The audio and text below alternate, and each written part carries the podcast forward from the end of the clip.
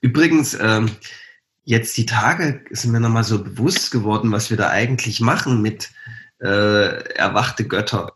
Für mich ist das mhm. so überhaupt mein großes Ziel. So, ich habe dieses Jahr habe ich so dem Thema Seele gewidmet und jetzt komme ich drauf, dass meine Seele mich in dieses Gottsein führt.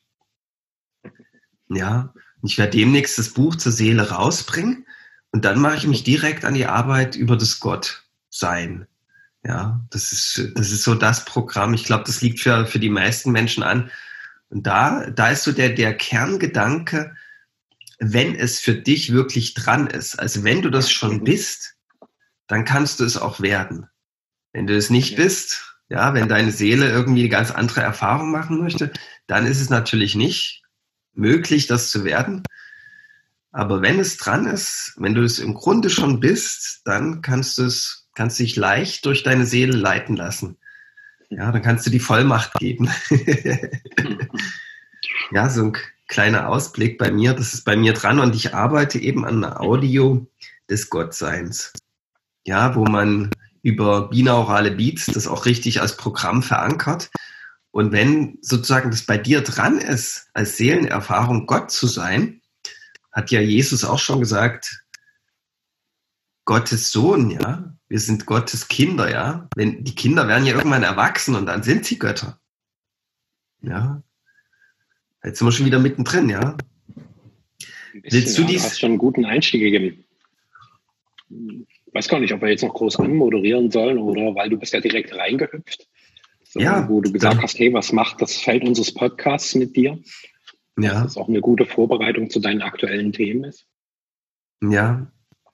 Und ich denke, wenn dieses Programm ankert und das kann es ankern, wenn das, wenn das sozusagen schon dein Auftrag ist, dann ist es ein leichtes, das zu werden. Ja, dann brauchst du bloß noch abwerfen und dann bist du das. Ja, ja, dann kannst du das richtig verkörpern. Ja, jedenfalls ist das mein nächstes großes äh, Projekt und ich hätte nie gedacht, dass ich mich da mal so ranwage. Aber für mich ist das jetzt ganz natürlich und fühlt sich wie die optimale, ordentliche Reihenfolge an bei mir. Und das hat sicherlich auch damit zu tun, dass wir uns hier an dieses Format ranwagen. Und ich denke, das wird auch genau diese Menschen anziehen, die, die das eben auch, die da auch nicht mehr die Scheu haben, das ganz und gar zu sein, ja, die sich eben diese, diese Vollmacht geben wollen. Vielleicht eine kleine Überleitung zu dir. Das hattest du ja so ein bisschen mitgebracht. Diesen Begriff der Vollmacht. Was verbindest du aktuell damit? Da ähm, will ich ein ganz konkretes Erlebnis aus meinem privaten Leben einstreuen, was mich dahin geführt hat, ein anderes Bewusstsein für volle Macht zu entwickeln. Und zwar ähm, in einer vorherigen Folge habe ich auch darüber gesprochen, dass so meine Freundin und ich, dass wir jetzt auch mal für einen Monat quasi gesagt haben, hey, dieses Ding zwischen Frau und Mann, das klappt nicht. Und wir haben uns jetzt wieder zusammengefunden und so letztes Wochenende gab es so gefühlten Rückfall, so in diese ganzen alten Dramen und den ganzen ätzenden Scheiß. Und ähm, bei mir ist so eine gewisse Affinität, so je später der Abend, desto größer mein Drama, um da mal so ein bisschen eine gewisse Formel aufzumachen. Also wenn du meine ganzen tiefen Themen kitzeln willst, mach das, wenn der Abend relativ weit fortgeschritten ist. Dann hast du eine hohe Chance, dass sich meine Schattenanteile zeigen. und ähm, nach so einem Abend wurde ich halt wach und dachte mir, oh fuck, ey, wie soll das bitte alles gehen? Und bin da so in mein Selbstmitleid versunken, was da so die kleine Leier brachte. Hey, ich soll dafür sorgen, dass es mir gut geht. Ich soll dafür verantwortlich sein, dass es meiner Frau gut geht. Ich soll dafür verantwortlich sein, wir haben ein gemeinsames Unternehmen, dass das Unternehmen gut läuft. Ich soll dafür verantwortlich sein, dass die Familie, deren Teil ich jetzt bin, dass es der gut geht. Ich soll dafür verantwortlich sein, dass ganz viele andere Menschen auf dieser Welt inspiriert und in ihrer Entwicklung bestärkt werden. Wie soll ich, kleines Würmchen, das bitte alles schaffen? Das war so mein innerer Monolog. Und diesen Monolog habe ich schon sehr, sehr oft gehalten. Aber diesmal war was anderes. Da kam plötzlich wie, es war noch nicht mal eine innere Stimme, aber es war eine deutliche Information, die sagte, klar, solange du deine Macht nicht annimmst, geht das nicht. Solange du dich nicht zu deiner Macht bekennst, wird das alles nichts. Da kriegst du gerade mal eine von all diesen Sachen hin, wenn überhaupt. Aber wenn du erkennst, dass du pure Macht bist, wird es ganz leicht. Das ist total normal, dass du mit dir gut bist, dass du optimal mit deiner Frau zusammenleben kannst, dass die glücklich wird einfach dadurch, wie du bist, dass du die Familie gut ernähren kannst, dass du gut als Unternehmer dastehst, dass du in dieser Welt viel bewirkst. Wenn du deine Macht voll annimmst, geht das. So, und das war so eine total krasse Gewissheit. Und bei mir so, oh, wie, was? Volle Macht? Okay. Und das war wirklich wie so ein innerer Schalter, zack, der von, ah, ich schaff's nicht, weil ich bin zu klein, auf, hey, ich schaff das, weil in Wahrheit bin ich halt ein innerer Gigant, wie jeder andere. Wir sind gigantisch in unserem Inneren. Und seitdem merke ich auch, wie, wie viele Dinge leichter fließen. Bin ich komplett frei von meinen Dramen? Nein. Sind die Dramen anders? Ja. Weil das Bewusstsein ist ein komplett anderes geworden, mit dem ich da drauf gehe, weil ich einfach weiß, die Macht ist da.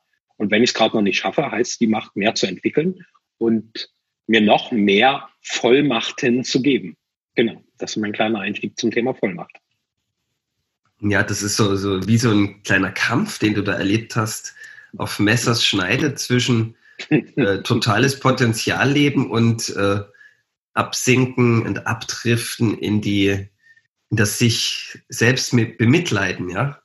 Und dieser ja. innere Monolog war so auf Messers Schneide und du hast dann bewusst gewählt, okay, ah ja, die Möglichkeit gibt es ja. Die meisten, die im Selbstmitleid versunken sind, die erkennen gar nicht diese Möglichkeiten, die sie haben, ja die, die versinken so in diesen, oh, nee, hm, hm, ja, in diesem Zweifel könnte man auch sagen.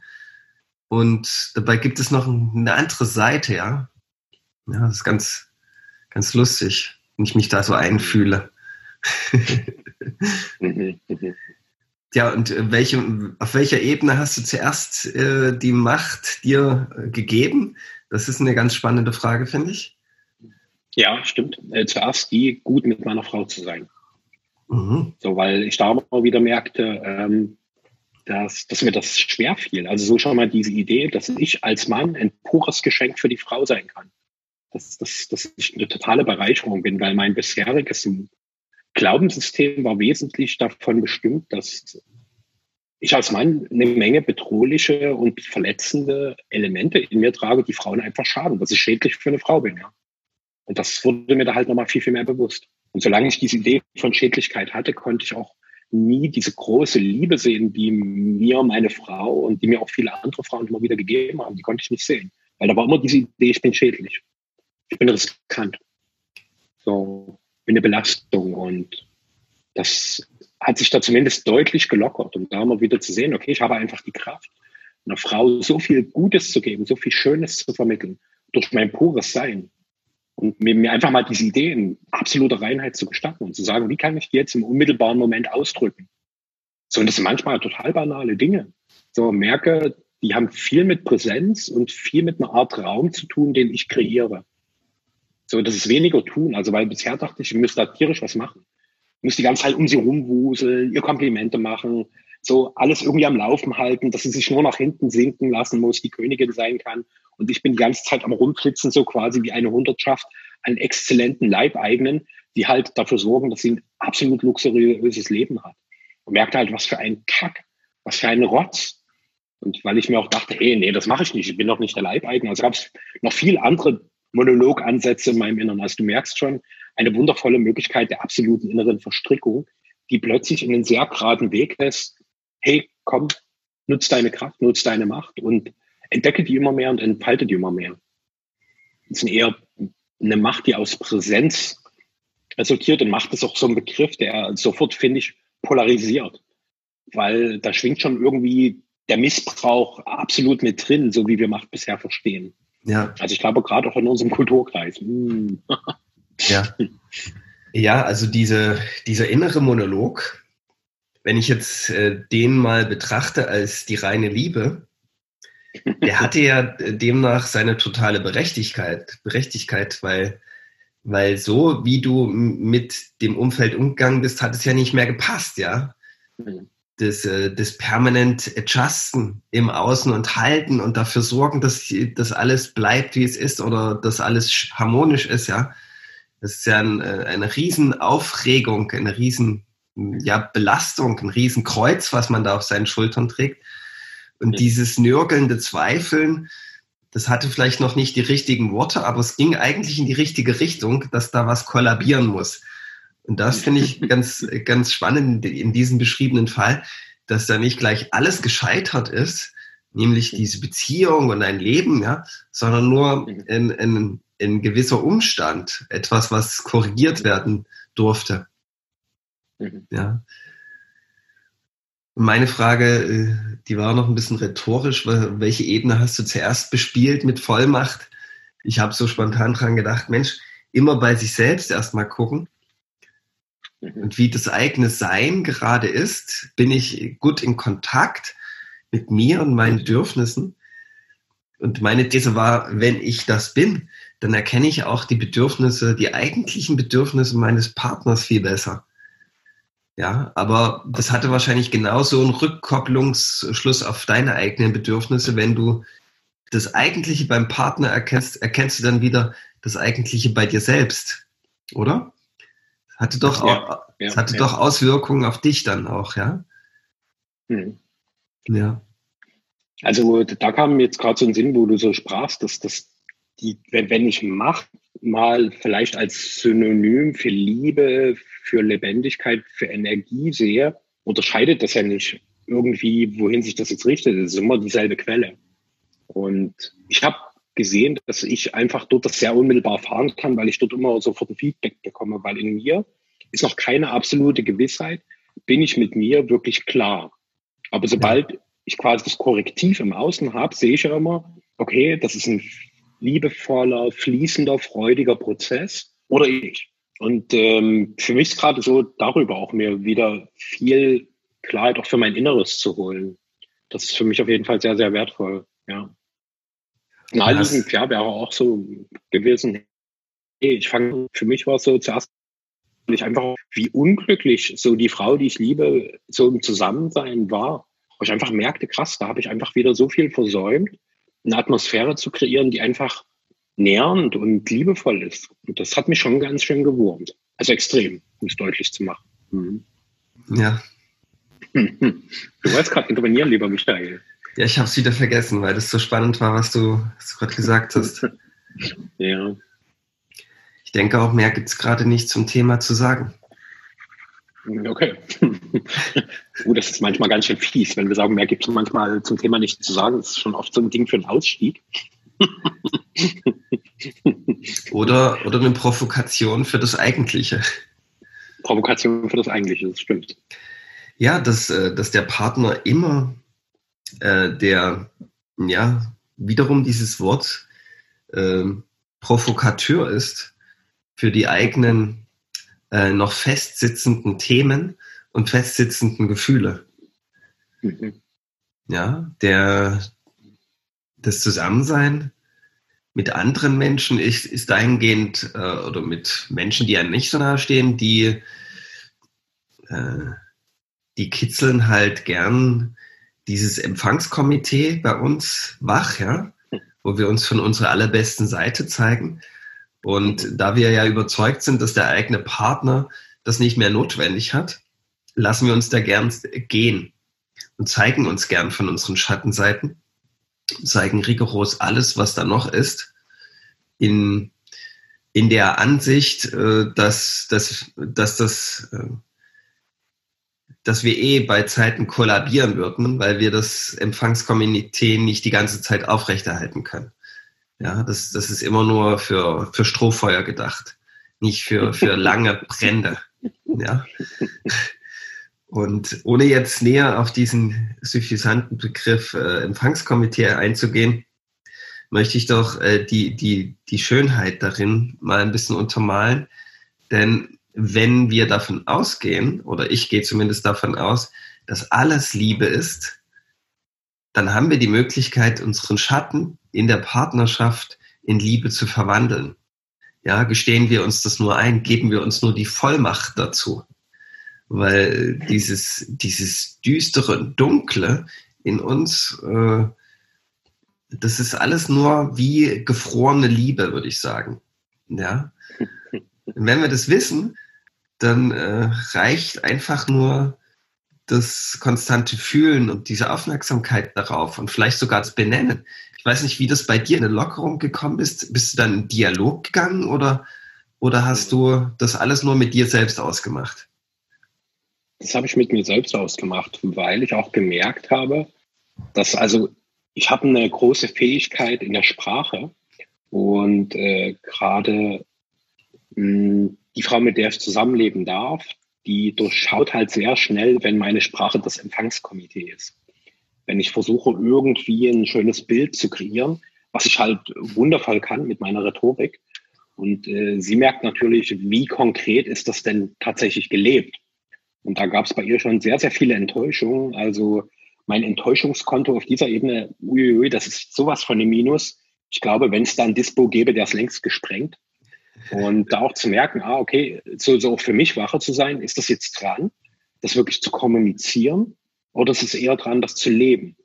Und ähm, wir hatten darüber auch eine ziemlich interessante Diskussion, die sich da entspannen, dass das Männer so oft auch so viel in, in ihre Darstellung hineingeben, also zu erzählen, was sie alles Tolles gemacht haben bei uns kam da so die Idee, dass das so vielleicht so ein Überbleibsel dessen ist, was so alle Tiere als Balzverhalten in der Natur haben. Weißt du, wenn sie sich dann so hochbringen, so ihre Geweihe besonders oder ihr Gefieder ganz doll aufspannen, dass quasi unsere Sprache, wenn wir erzählen, also bei mir ist meine Erkenntnisse, meine Erkenntnisse sind quasi mein 36-endiges Geweih inklusive mein wunderbares Pfauenfederkleid. Das sind meine inneren Erkenntnisse. Und naja, hm, meine Frau, die hat das schon sehr, sehr oft gehört. So, und die sagten sich schon, okay, es ist, ja, klingt immer toll, aber lebst, lebst einfach. Und das ist für mich so dieser spannende Punkt, so, weil dort ist ja der Aspekt, nehmen wir mal diese Idee von dir, dass unsere Schattenanteile gefrorene Liebe sind. Dort, ich rede ja nur darüber, hey, guck mal, dort im Eis liegt noch Liebe. Und das andere, wo, was ich jetzt gerade als Prozess anspreche, ist, in mir eine Atmosphäre zu erzeugen, die dieses Eis schmelzen lässt damit das, was da gefroren war, mir wieder als lebendiger Fluss für mein gesamtes Sein hier auf dieser Erde zur Verfügung steht. Das ist so meins, ja. Also weniger Kommunikation, sondern mehr so diesem inneren Prozess eine Bewegung zu geben und dann zu gucken, was passiert tatsächlich. Und wenn sprechen, dann eher über konkrete Erfahrungen, merkte ich. So, weil Erkenntnis ist oft noch ein Gehirnfurz. Also merke ich sehr, sehr oft bei mir ist schon noch in Synapsen öfters mal ein bisschen Gefurze angesagt, ja. Das, das, ist eine, das ist richtig harter Tobak, wenn man, wenn man seine Erkenntnisse formuliert und den anderen, ich hätte dann das Gefühl, ich langweile ja den anderen dann damit, mhm. wenn er das nicht so hören will und mir immer wieder sagt, ich soll das leben. Mhm ich würde es gar nicht so abtun, dass das bloß ein Furz ist. Also bei mir sind die Erkenntnisse halt äh, der Reihenfolge so, dass, äh, dass ich eine Erfahrung mache und dann was lerne. Und mhm. das habe ich das Gefühl, das ist eine Erkenntnis. Ja, und dann mhm. möchte ich gern auch darüber reden. Und wenn das mein Partner nicht gestatten würde, da, ja, weiß ich gar nicht. Ich, das wäre für mich was ganz Neues. Ja.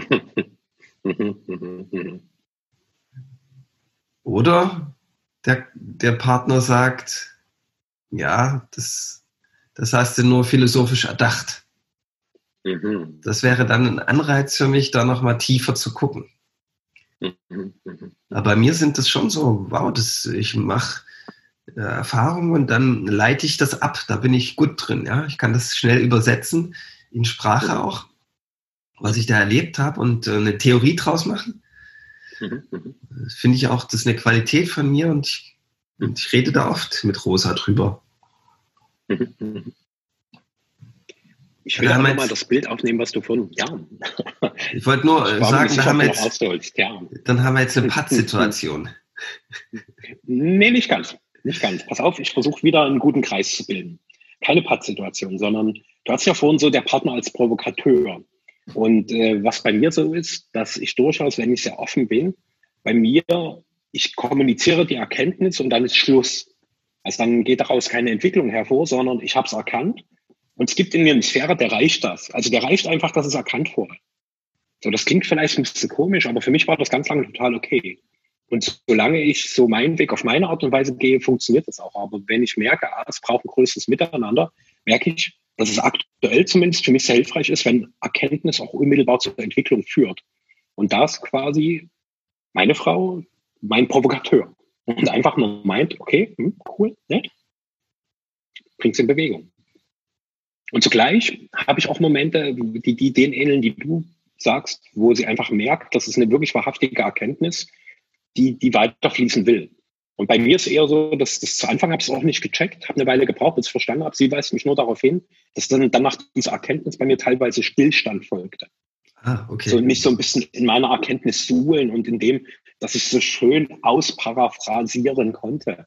Also ah, ja. ich kann das ja, habe ja dann ähnliche Gabe wie du, so da auch das sehr schön auszuschmücken, da tolle Theorien und Systeme zu bauen. Ich kann dann auch ganz schnell Modelle und so aufskizzieren. Das ist sehr beeindruckend, aber wenn du das halt so über längere Zeit immer wieder erlebt hast und aber merkst, okay, der Typ ist irgendwo im Modellstadium stehen geblieben, sagst du dann schon, Alter, beweg dich, da geht noch was. Ja. Na, das ist natürlich die, die höhere Form noch, dass man, dass, dass der Partner quasi das prüft mhm. auf, auf, auf Standfestigkeit und nicht bloß so abwinkt und äh, brav und brav gemacht, ja, und sich davon einlullen lässt. Und das, das ist ja auch, ja, das ist auch toll, wenn, wenn man, wenn, wenn das noch mehr in Bewegung kommt dadurch. Ja. Mhm. Ja, genau. Ich hatte da gerade so dieses Bild, oh, da hast du feinen Menschen gemacht, wieder gut mit dem Schwanz gewedelt. Ja, ja. So, uh. Ja, ja. Und also ich sehe da eine extreme Kraft bei den Frauen, so uns Männern da immer mehr eine große Klarheit zu verhelfen. Ich merke, wir Männer untereinander können das so nicht. Also weil wir können uns in diesem Raum wundervoll tagelang aufhalten und sind überglücklich damit, uns mit Erkenntnissen und Ideen und Modellen zu befassen. Da sind wir total happy. Und sobald so quasi die Realitätsprüfung durch Frau kommt, macht die einfach mal so und dann ist das Kartenhaus weg, was ich mir vorher mühevoll zusammengebastelt habe. Ja. ja zu Anfang war ich da ziemlich sauer, habe ja immer lange an meinen Kartenhäusern gebaut, ey, so eine Scheiße. Ja. Inzwischen wäre ich immer dankbarer dafür. Das ist auf jeden Fall sehr konstruktiv, wenn, wenn man das als Bereicherung empfindet und nicht als, mhm. als Ablehnung, ja. Und äh, mhm. Oh, schon wieder ist das Balzvorhaben, was mir gar nicht bewusst war, gescheitert, ja. ja. Bei was, was mir im Zusammenhang mit Frauen auffällt, wenn ich meine großen Erkenntnisse da gern mal anbringe, dass es für die meisten Frauen schon der Standard ist. Ja. Also meine ja, Erkenntnis. Ist besonders. genau. genau das, oh ja, das kenne ich. Weil, weil meine Erken mein Erkenntnisdruck ist ja darin auch ausgelegt, äh, wie gehe ich optimal mit dem Leben um.